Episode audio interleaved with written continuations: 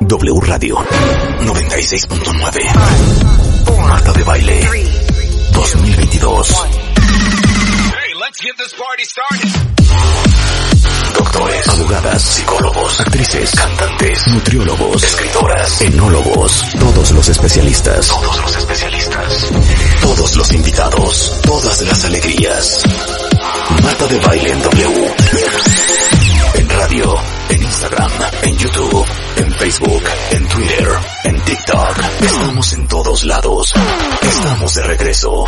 Y estamos donde estés. Marta de Baile 2022. En W. Muy buenos días, cuentavientes. Bienvenidos a W Radio. Ni se muevan de donde están. Porque cuando escuchen de lo que vamos a hablar y por qué vamos a hablar de lo que vamos a hablar, no, no, no sé qué reacción puedan tener.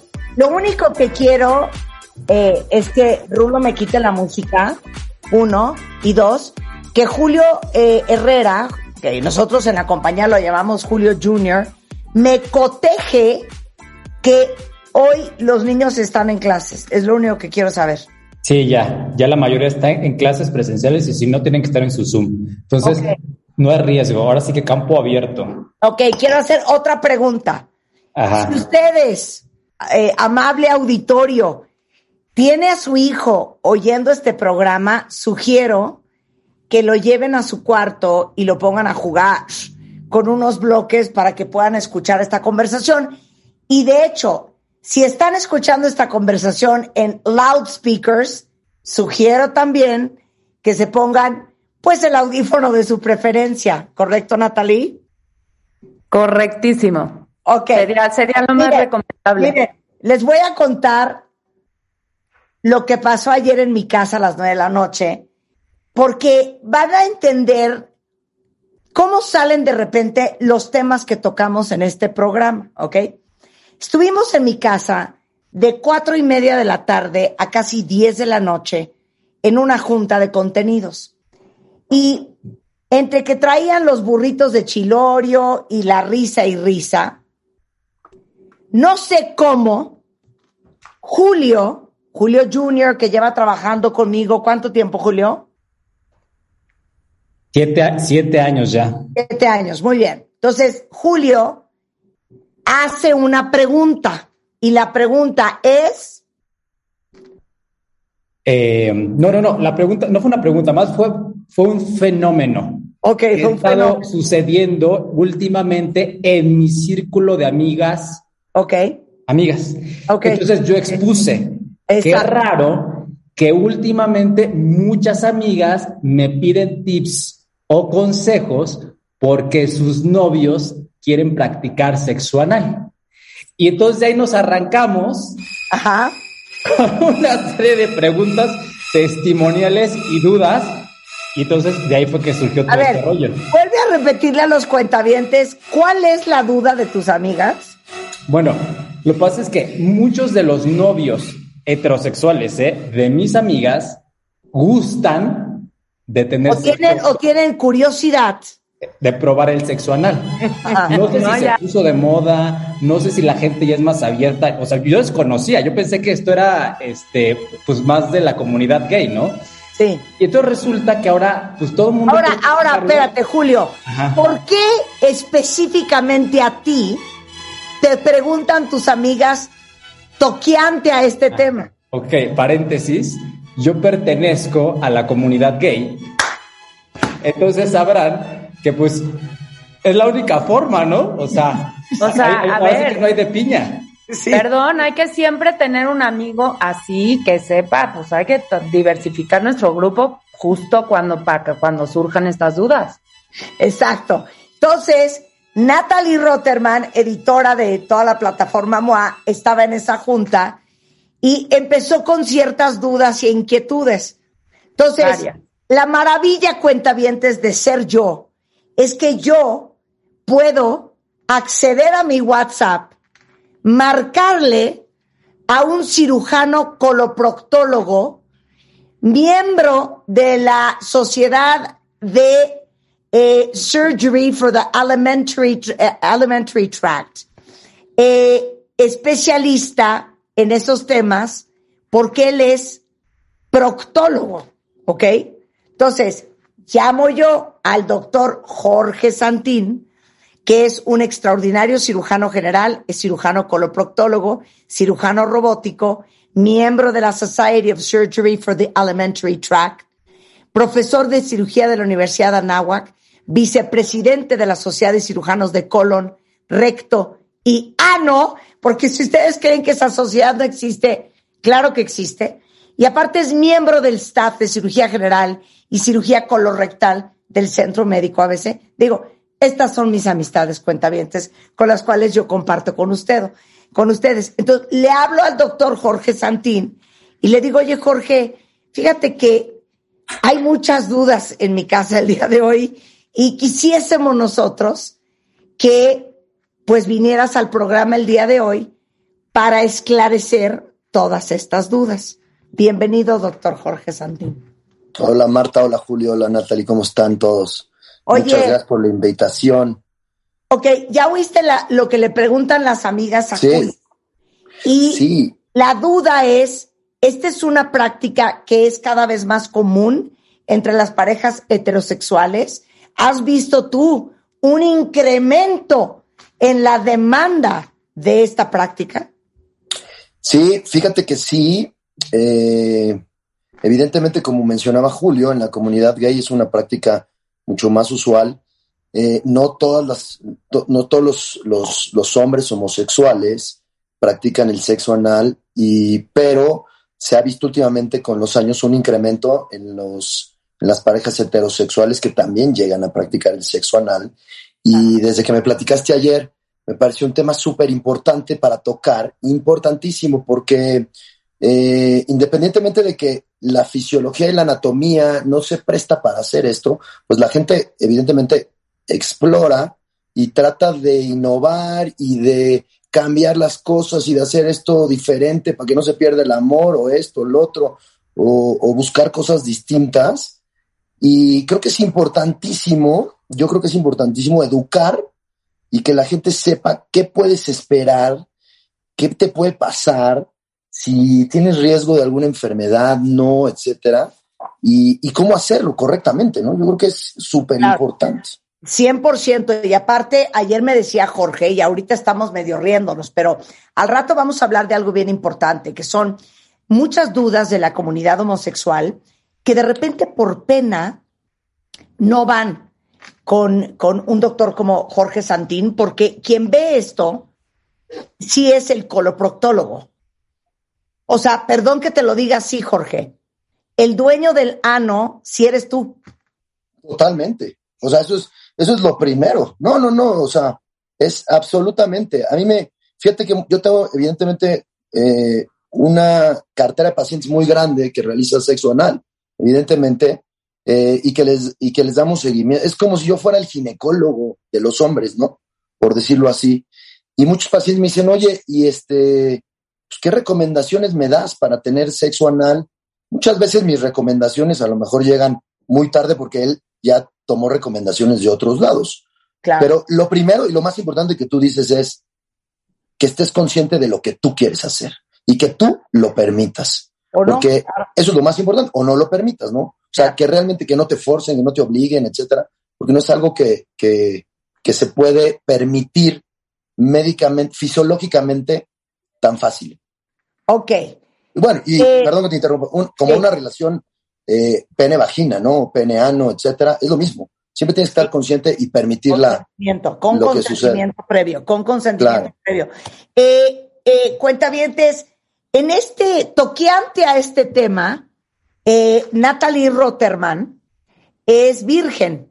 Entonces, Natalie ayer, pues sacó en la Junta una serie de dudas que quisiera y externar, eh, doctor Jorge Santini, que nos gustaría que explicaras fisiológicamente. Natalie, adelante, el micrófono es tuyo.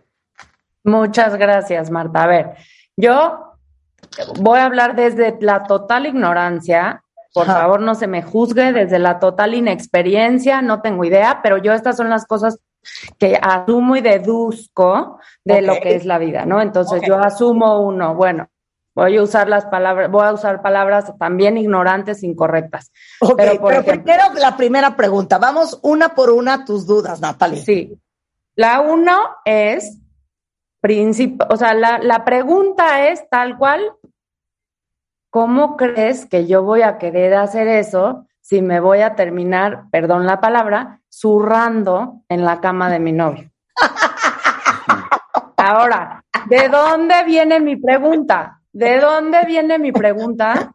Si uno se mete un supositorio y tiene el efecto explosivo que yo me estoy imaginando, ¿cómo crees que con la otra cosa no va a suceder, pero peor? O sea, esto nos tuvo llorando de risa toda, toda la noche, porque esta pregunta, tal y como la formuló en este momento Natalie, no las hizo ayer en, en, la Junta. Jorge Santín, te escuchamos. Bueno, evidentemente yo creo que tu lógica es la más correcta del mundo, ¿no? Nosotros tenemos pacientes, evidentemente, es lo más lógico. Nosotros tenemos pacientes que no van al baño y pues bueno, una de las medidas es aplicarle un supositorio para estimular el recto y entonces que el paciente pueda tener una evacuación este, normal. Eh, rápidamente, el conducto del ano es un conducto que mide, dependiendo de los pacientes, entre 4 o 5 centímetros. Y luego viene el recto, que es un reservorio. Nosotros normalmente acumulamos la materia fecal en el recto, que es un reservorio, es el final del colon. Y cuando tú evacúas, pues en realidad se vacía. Y entonces podrías permanecer un tiempo sin materia fecal dentro del recto. O podrías aplicarte sustancias médicas, enemas, que es introducir líquido con ciertas sustancias que tienen o es un enema con alguna sustancia o simplemente con agua y lo que te hace es ir al baño y evacuar y vaciar el ámpula rectal y vaciar. Eh, el conducto en realidad no tiene materia fecal. Eso depende también de las características de la, de la materia fecal, de la consistencia. Si es una consistencia dura o si es una consistencia muy blanda o líquida, puede quedar sucio, evidentemente, definitivamente. La, la, la pregunta que tú haces, ¿qué es lo que debe pasar? Pues aquí y, es válida, Jorge, es válida. Sí, Ella desconoce esto. Por eso, totalmente. Entonces, la, el que quiere innovar en este tema se tiene que informar, definitivamente. Porque no es nada más de que, ¿qué crees? Que hoy es por acá, no por allá, sino que hoy es por acá. Entonces, definitivamente, yo creo que tienes que platicarlo, tienes que como que tu pareja tiene que haber mucha confianza, tienes que permitirlo, ¿no? Etcétera. Informarte qué técnicas pueden existir para, para, para empezar a, hacer esto. Eh, una de las recomendaciones que se hacen las personas que quieren empezar a tener sexo anal, hay unos, unos dilatadores, eh, bueno, no son dilatadores, son como juguetes sexuales que van dentro del ano, que son como unas este, peritas chiquitas, ya de distintos tamaños. Entonces, a veces también se acostumbra o se recomienda que empieces a hacer introducción de objetos extraños, bien lubricados, evidentemente, y que vayan aumentando el calibre también. Es otra de las recomendaciones aparte de los lavados. ¿De acuerdo? O sea, es mete, mete un instrumento pequeño que en realidad en medicina nosotros los utilizamos. O sea, nosotros si tenemos una estenosis, que sería que el ano está cerrado, a lo mejor podemos utilizar dilatadores de distintos calibres que vamos a ir aumentando el calibre para ir volviendo a la normalidad, por decirlo así, el ano. Ok, pero a ver, Jorge, sé serio. Y Jorge, y Julio, no te quedes calladito. No, no, no, es que. Tú lo que le estás sugiriendo a Natalie es un distensor. No, pero antes, Marta, perdóname que yo te interrumpa no. también. Entonces, esto no suena romántico digamos, porque suena muchos procesos, muchos pasos, muchos... No suena romántico, entonces también, pues que me digan cuál es el beneficio, ¿por qué lo placentero? O sea, pero ¿a qué te refieres que no es romántico, Natalie? Pues yo lo veo complicado, me explico. O sea, cualquier cosa, interrupción mata el mood. Entonces, ¿qué onda? Estás en tu sillón en plena y es de, perdón, me tengo que ir a hacer una lavativa. no, es que ya llegas preparado. Julio, es que, Julio, voy a dar un paréntesis. Independientemente de que el sexo vaya a ser por ahí, Ajá. yo en lo personal siempre estoy preparado para, o sea, yo no, o sea, yo no consigo esta idea del sexo casual del sexo que de pronto se te ocurrió y fuiste. O sea, yo digo, repito, independientemente de que el acto vaya a ser por el ano, o sea, yo tengo que estar recién bañado, con la boca limpia, oliendo bien y limpio de absolutamente todos lados, porque tú no sabes de qué va a gustar el otro, ¿sabes? Claro, Natalie, Natalie, Natalie, Julio tiene un gran punto. Lo que pasa es que si tú te vas, si tú te vas del súper a la cama, ah, no, hija, pues es que así. Nadie dijo eso, nada más la lavativa sí es un paso que me he omitido toda mi vida. Entonces, Puede ser. Digo, si va a haber que pues, hacerlo. Cuidas qué comiste ese día. Órale. Que hayas comido en pequeño. Pues es que, o sea, ya, ya, lo de menos es que, o sea, como que Natalia se fue muy al extremo de que qué pasa si se te sale tú por ahí. Pero puede ser desde eso hasta un gas o hasta otra cosa. Entonces yo siento que ahí se acaba el, por eso, vuelvo yo, mi, mi, duda a todo esto que estamos diciendo, que suena hiper complicado y peligroso y, delicado, pues porque, ¿cuál es la ventaja? Que dónde está lo placentero. Pues a nos dirá el doctor, pero yo no sé que nos coteje él, que el punto G, no sé si es mito o realidad, del hombre, está precisamente ahí. A ver, explica entonces fisiológicamente, Jorge, por qué es placentero, tanto para mujeres como para hombres. Sí, médicamente el ano tiene eh, más resistencia, por decirlo así, porque tiene esfínteres que no tiene la vagina. Entonces, es, el calibre es, más pequeño y se contrae mejor y eh, burdamente, lo vamos a decir, aprieta mejor, por decirlo así. Entonces, el, el sexo eh, para el hombre que penetra el ano eh, puede ser mejor porque, como tal, como lo dije, aprieta más, entonces puede sentir más rico, mejor. Esa podría ser una de las sensaciones. El ano tiene una cantidad de terminaciones nerviosas en el anodermo importantísimas, que eso también estimula mucho la zona perianal.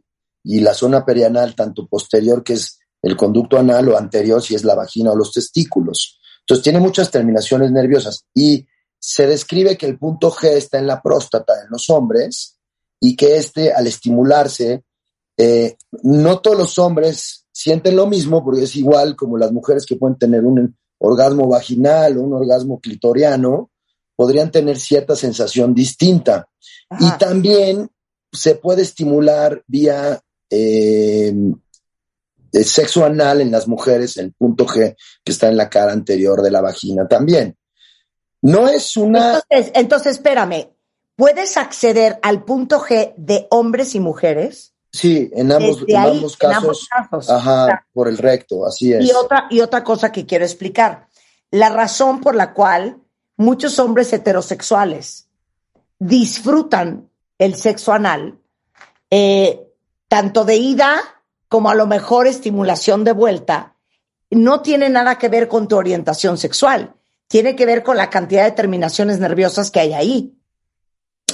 Sí, o sea, en realidad eh, uno puede, pues hoy en día esta situación de la orientación hay que ser muy abiertos, ¿no? Y muy, muy este, tolerantes y preceptivos con cualquier tipo de orientación. Eh, pero sí, hay mucha gente que, le que gusta tener de relaciones anales con mujeres y nunca ha tenido una relación sexual con un hombre. O al revés, porque te lo puedo comentar de otra forma, hay hombres porque me ha pasado, ¿no? Que llega un hombre, me dice, doctor, yo soy heterosexual, pero fíjate que estaba con una mujer o con mi novia, etcétera, o con mi esposa, y me dijo, ¿qué te parece? Porque leí que si te meto el dedo y te estimulo la próstata, cuando te vas a tener un, eh, orgasmo vas a sentir mejor. Y fíjate que me gustó, entonces, eso quiere decir que soy gay, o sea, entramos en un campo completamente distinto, ¿no? O sea, muy difícil saber eso. La verdad es que esto es, eh, hago un paréntesis, no es una recomendación médica, porque es que eso hay que decirlo. Esto sucede, hay que platicarlo y hay que orientar a la gente que lo hace. Pero no es una recomendación médica tener relaciones sexuales anales. Eso hay que, hay que tenerlo muy claro. A ver, no, son, no son cornflakes. Exactamente, porque, y, y, no, es una, no es una zona anatómica que está permitida para eso, en realidad. Pero la gente lo tiene y creo que es importantísimo que eduquemos y que, que la gente sepa que existe esto, ¿no? Claro, a ver, pero bien, algo bien importante explicaste, que como, híjole, el ano, es que aparte no puedo creer la palabra, ¿por qué no se llama de otra manera? O sea, el ano. se llama el duodeno, el no sé. Sí, exacto. Pero el Anus, porque es, es, como la terminación final del intestino, de ahí viene la palabra. es diferente a la vagina y no se distiende. O sea, no estamos hablando del recto, estamos hablando de la última parte del recto, que es el ano. Pero cuando un hombre penetra la vagina de una mujer, el pene está, ¿cómo les explico? Abrazado de toda la cavidad vaginal, Jorge. Sí. En el caso del sexo anal, solamente tienes, digamos que, un anillo alrededor del pene, pero la parte que está dentro del recto del pene es una cueva, o sea, el pene no lo toca nada. No, sí, sí lo puede tocar dependiendo de hacia dónde se dirija, ¿no? Hacia la pared anterior, posterior, lateral, pero evidentemente sí. Lo que, lo que, la idea de la. O sea, el recto no abraza como abraza la vagina. Solamente lo va a abrazar el esfínter, que eso es lo que eh, mejora la sensibilidad cuando abraza más o aprieta más, vamos a hablar más claro, aprieta mejor el, el pene, evidentemente. La, otra de las cosas que es muy importante comentar, el ano tiene una lubricación muy, muy leve, pero sí existe, pero para que puedas evacuar, pero no tiene la lubricación que tiene la vagina, ¿de acuerdo? O sea, eh, una relación sexual pene-vagina eh, con una preparación previa, digamos, este, el juego amoroso previo, pues estimula muy bien la lubricación vaginal. En el ano no hay lubricación vaginal. Entonces, otra de las cosas, Natalie, hay que lubricar el ano, ¿no? O sea, también, o sea, hay que utilizar lubricantes también para que este, esta, este frote o esta, este, eh, el introducir y sacar el pene, el movimiento, no lastime la mucosa anal, no lastime los paquetes hemorroidales, no lastime los esfínteres, porque todo esto puede desgarrar, lastimar. Y entonces, el tener una relación sexual que dices, bueno, me animo y lo hago y tal, y no, no lo investigaste, no te preparaste, no tomaste, digamos, este, las, las indicaciones adecuadas, puede resultar en una experiencia muy fea. Claro. Porque te puede lastimar y te puede doler. Claro, es que Natalie, hacer una pregunta que todo No, primero va Julio y luego vas tú. Ah, perdón, venga. Si estás fatal del estómago, si algo te cayó mal, no puedes proceder, ¿sí me entiendes? Yo no sufro de mi sistema digestivo, lo tengo todo muy en orden. Ni siquiera les puedo confesar que he usado un supositorio, yo creo que desde los seis años. Nada más mi lógica me llevó ahí. Nada más ahorita, bueno, si quieren que vaya Julio, pero aquí me está explotando el celular de preguntas que nadie se atreve a hacer en Twitter. Exacto, exacto. Yo quiero hablar por ellos. No, pero me gustaría que el doctor explicara, así como se puede lastimar el ano, también está la otra parte. Y lo digo porque también tengo una historia de terror, no mía, de un amigo straight que tuvo sexo anal con su novia, pero fue en el momento. O sea, él me contó que estaban teniendo sexo y él le dijo, oye, lo intentamos por atrás. Y ella le dijo, órale vas. Ella no estaba lubricada, no estaban con lubricante. Y entonces, ahora sí que él entró así como iba y dice que como que se le jaló el prepucio, algo se le cortó al momento de entrar y empezó a sangrar eso como y terminó en el hospital. ¿Quién? Un amigo, amigo heterosexual. ¿Pero por qué? ¿Por qué acabó sangrando él? Porque ella no estaba preparada. Le dijo, lo hacemos por ahí, pero al momento. Y se la, ahora sí que se fue con todo. No, no, no, no, el prepucio. Ahorita que nos lo explica el doctor, no sé qué le pasó, algo se le jaló el prepucio, se le rompió. Y pues. Porque eso no resbalaba, ¿o qué, Jorge? Exactamente. Pues yo habría que ver, porque a lo mejor podría haber tenido una patología propia en el prepucio, que a la hora de tener más fricción por entrar por el ano en lugar de entrar por la vagina, a lo mejor pudo haberse desgarrado y lastimado, a lo mejor pudo tener una parafimosis que no descendía correctamente el prepucio y entonces por eso se pudo haber lastimado. Por, insisto, yo creo que hay que, yo creo que hay que investigar y prepararse antes. No es de que, oye, pues yo creo que hoy por acá, órale va. No, yo creo que sí tenemos que estar bien, bien informados.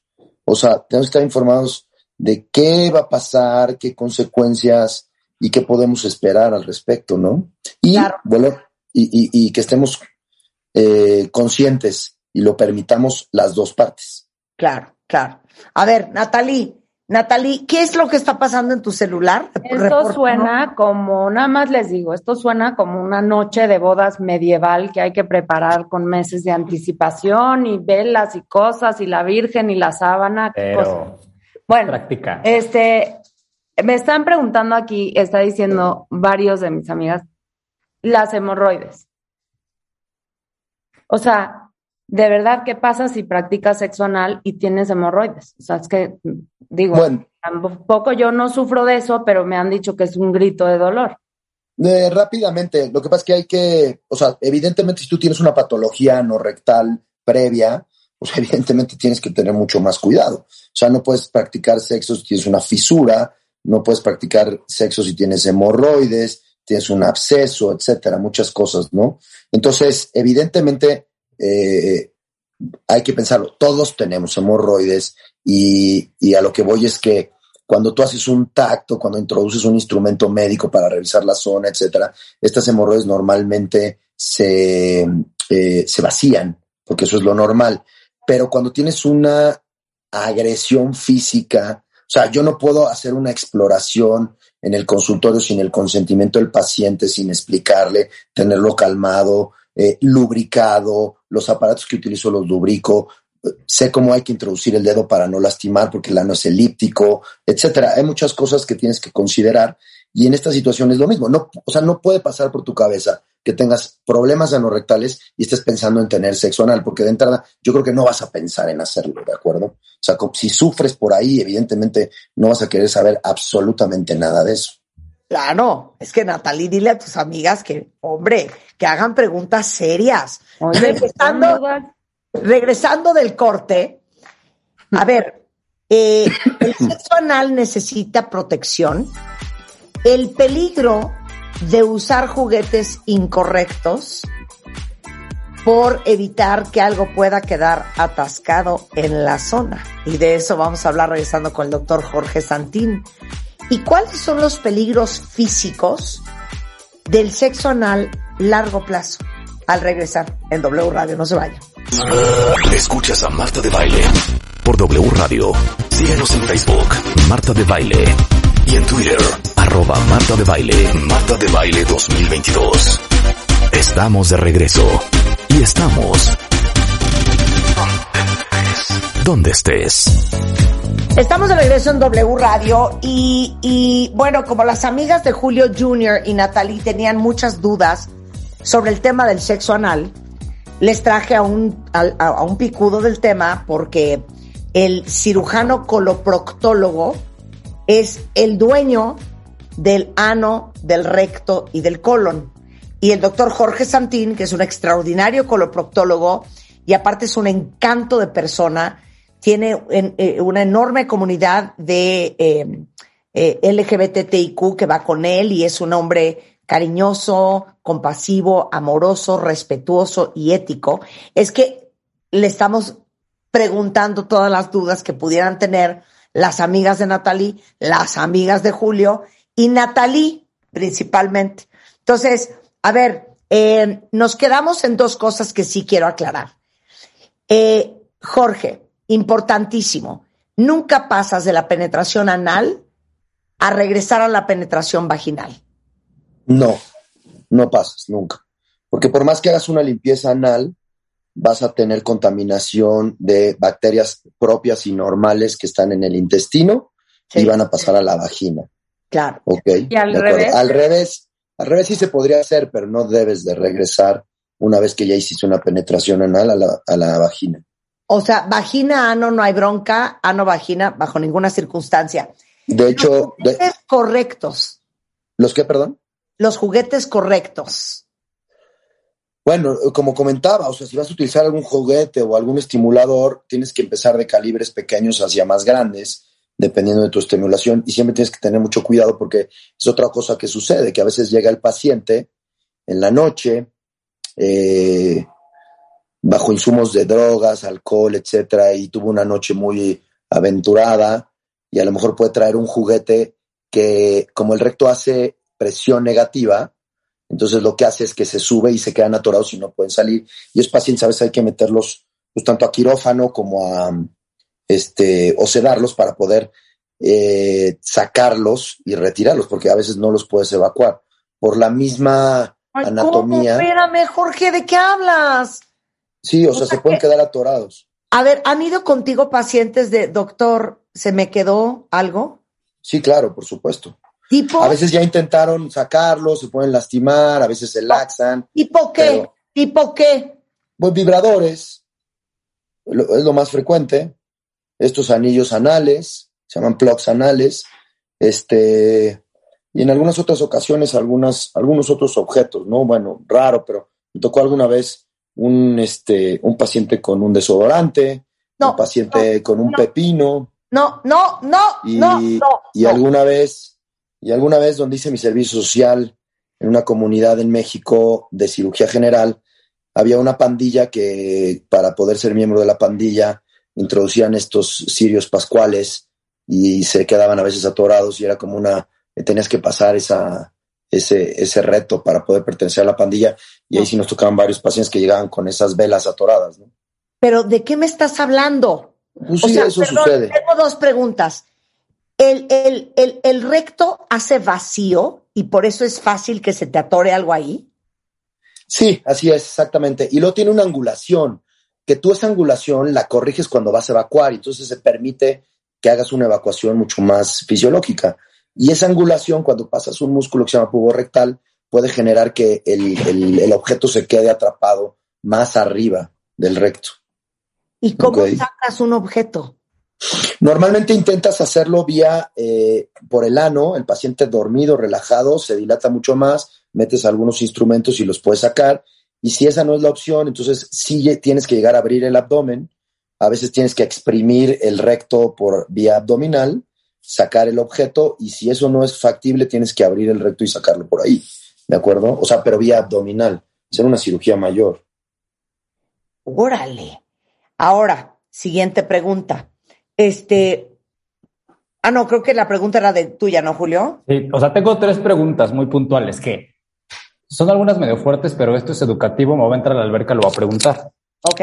Número uno, el uso de poppers, que es como muy común, sobre todo en la comunidad gay, que, o sea, por lo que yo entiendo, es como un dilatador anal. Número uno. Número dos, esta práctica que también se me hace muy extrema, que consiste en meter todo un puño, o sea, completo hasta el, hasta el brazo dentro del ano, que también es como una práctica como común o frecuente. Y número tres, doctor, ¿qué opina? Que también es otra práctica, que, que, que, eso sí leído que es como más de riesgo, que estimulan el ano por medio de sexo eh, oral. Ok. Mira, la primera pregunta, los poppers no están, o sea, no son recomendados médicamente, ¿Qué evidentemente. Es un popper? ¿Qué es un popper? Un popper es como la palabra que se le da a una sustancia que inhalas y esta sustancia es nitrito de amilo. Esta sustancia se utiliza como vasodilatador y se utiliza con fines eh, médicos para producir vasodilatación. Es un poco como cuando se empezó a utilizar el Viagra, que era un medicamento que se iba a utilizar para el corazón y se vio que como efecto adverso tenía en los pacientes erecciones y cambió, digamos, de, de, de, forma, entonces se utilizó para esto. Este, estos nitritos de amilo producen vasodilatación y estimulante sexual, producen una excitación sexual y vasodilatación del ano, que permite que tengas una penetración, digamos, un poco más, eh, no tan brusca, sino que el ano va a estar dilatado. No es recomendable, insisto, no se recomienda médicamente, relaja el, esfínter, aumenta la libido y, este, y a veces produce como otro efecto un estado de bienestar. Eh, la literatura médica indica que el efecto más o menos lo tienes en unos dos, tres minutos aproximadamente. ¿Ok? Más o menos. El sexo, el, sexo con el puño, introducir el puño, eso también, pues bueno, habrá pacientes que puedas hacerlo, puedes tolerarlo, dependiendo de qué tanta actividad hayan tenido. Evidentemente, un paciente que nunca ha tenido sexo anal, tratas de meter el puño, vas a lastimarlo por el grosor del puño, evidentemente. O sea, no es recomendable, vuelvo, a insistir, médicamente yo no te puedo decir, ve y ten sexo y métete un puño por el ano, no, o sea, no puedo hacer eso.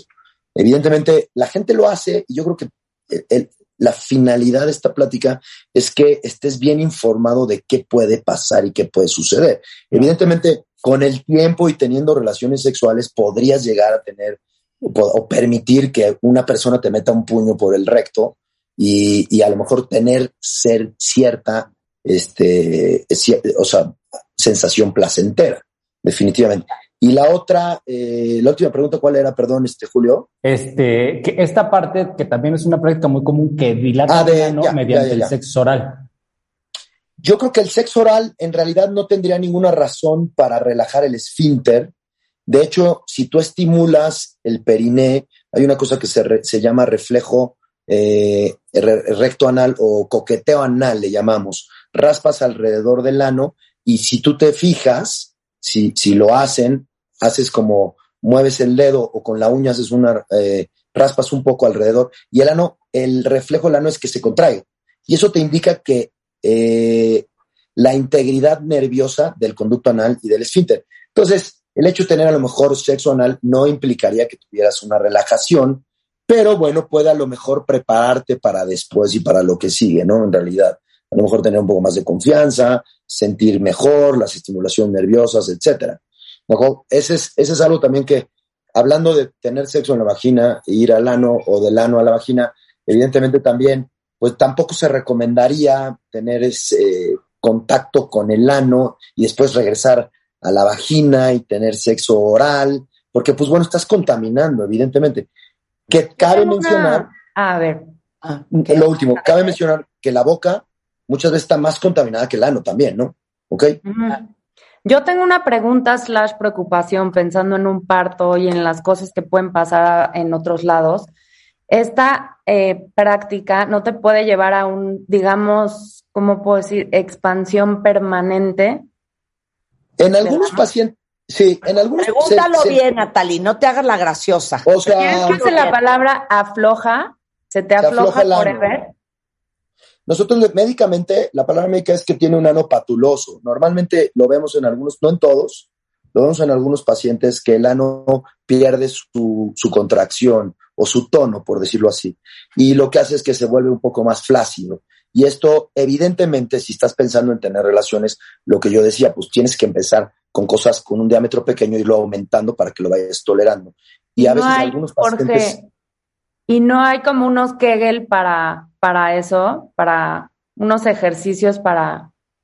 Sí, los ejercicios de Kegel fortalecen tanto la parte vaginal como la parte rectal evidentemente, y fortalecen, o sea, mujeres que no necesariamente tienes que gustar o tener que practicar sexo anal, pero quieres tener un buen sexo vaginal también, muchas mujeres se les recomienda tener, eh, hacer ejercicios de, que, de Kegel para fortalecer tu piso pélvico. Muchas mujeres no saben contraerlo. Si tú aprendes a contraerlo, aprendes a hacer bien los ejercicios, vas a dar mucho más placer también a tu pareja, ¿no? Vía vaginal, no estoy hablando vía anal, ¿de acuerdo? Eh, y con, lo de que se afloja el ano, sí lo vemos en los pacientes, que se afloja y se hace un ano patuloso. Y en esos pacientes podríamos ver en un futuro, porque el ano patuloso es una de las causas que el recto se salga y produzca un prolapso rectal. O sea, en algunos pacientes podría llegar a pasar, pero es parte de que se pierde toda la sustentabilidad del piso pélvico, ¿ok? Tanto en hombres y más en mujeres, en realidad. Claro. Oye, eh, y aquí pregunta una cuenta viente, ya lo explicaste, pero vuélvelo a explicar. ¿Por qué la mujer siente placer con el sexo anal? ¿Con el sexo anal? Sí. Es, muy parecido también porque puedes llegar a estimular la cara anterior y estimulas el, punto G de la, de la, mujer que se encuentra en la cara posterior. cuando tú haces, cuando tú introduces algo en el recto y el recto se ocupa, la vagina se colapsa y entonces puedes empujar y puedes llegar a tener cierta estimulación. Eso es por un lado. Y por otro lado, la mujer podría tener una manipulación eh, o estarse masturbando o tener una masturbación eh, clitoriana, etcétera, y el, hombre tener eh, sexo anal, etcétera. Y hay que entender mucho lo que decíamos. La, el tipo de relación que vas a tener, tienes que tener comunicación. O sea, tienes que tener comunicación con tu pareja, Tú tienes que saber qué es lo que le gusta a tu pareja. Tú tienes que estar dispuesto a permitir cosas que haga tu pareja para que él tenga placer. Y yo creo que esto es, es, básico, ¿no? Tener una comunicación absoluta, saber qué es lo que le gusta, qué puedes permitir, qué no puedes permitir y, este, y hasta dónde puedes llegar, ¿no? Porque pues, este es un tipo de práctica sexual, pero hay muchas más. Hay gente que le gusta que le pegues y, y, le da sensación y, y, le da gusto, etcétera. Claro. Oye, y, quiero, antes de que se nos acabe el tiempo, eh, que sí platiques lo que hablábamos tú y yo ayer. Sí. Lo importante que es tener la confianza y conocer a un doctor que te dé la confianza. Correcto. Para poder ir. Explica. Sí. Eh, la verdad es que he tenido algunas experiencias eh, en la que les puedo platicar claramente eh, de pacientes, un paciente que los pacientes son muy sensibles.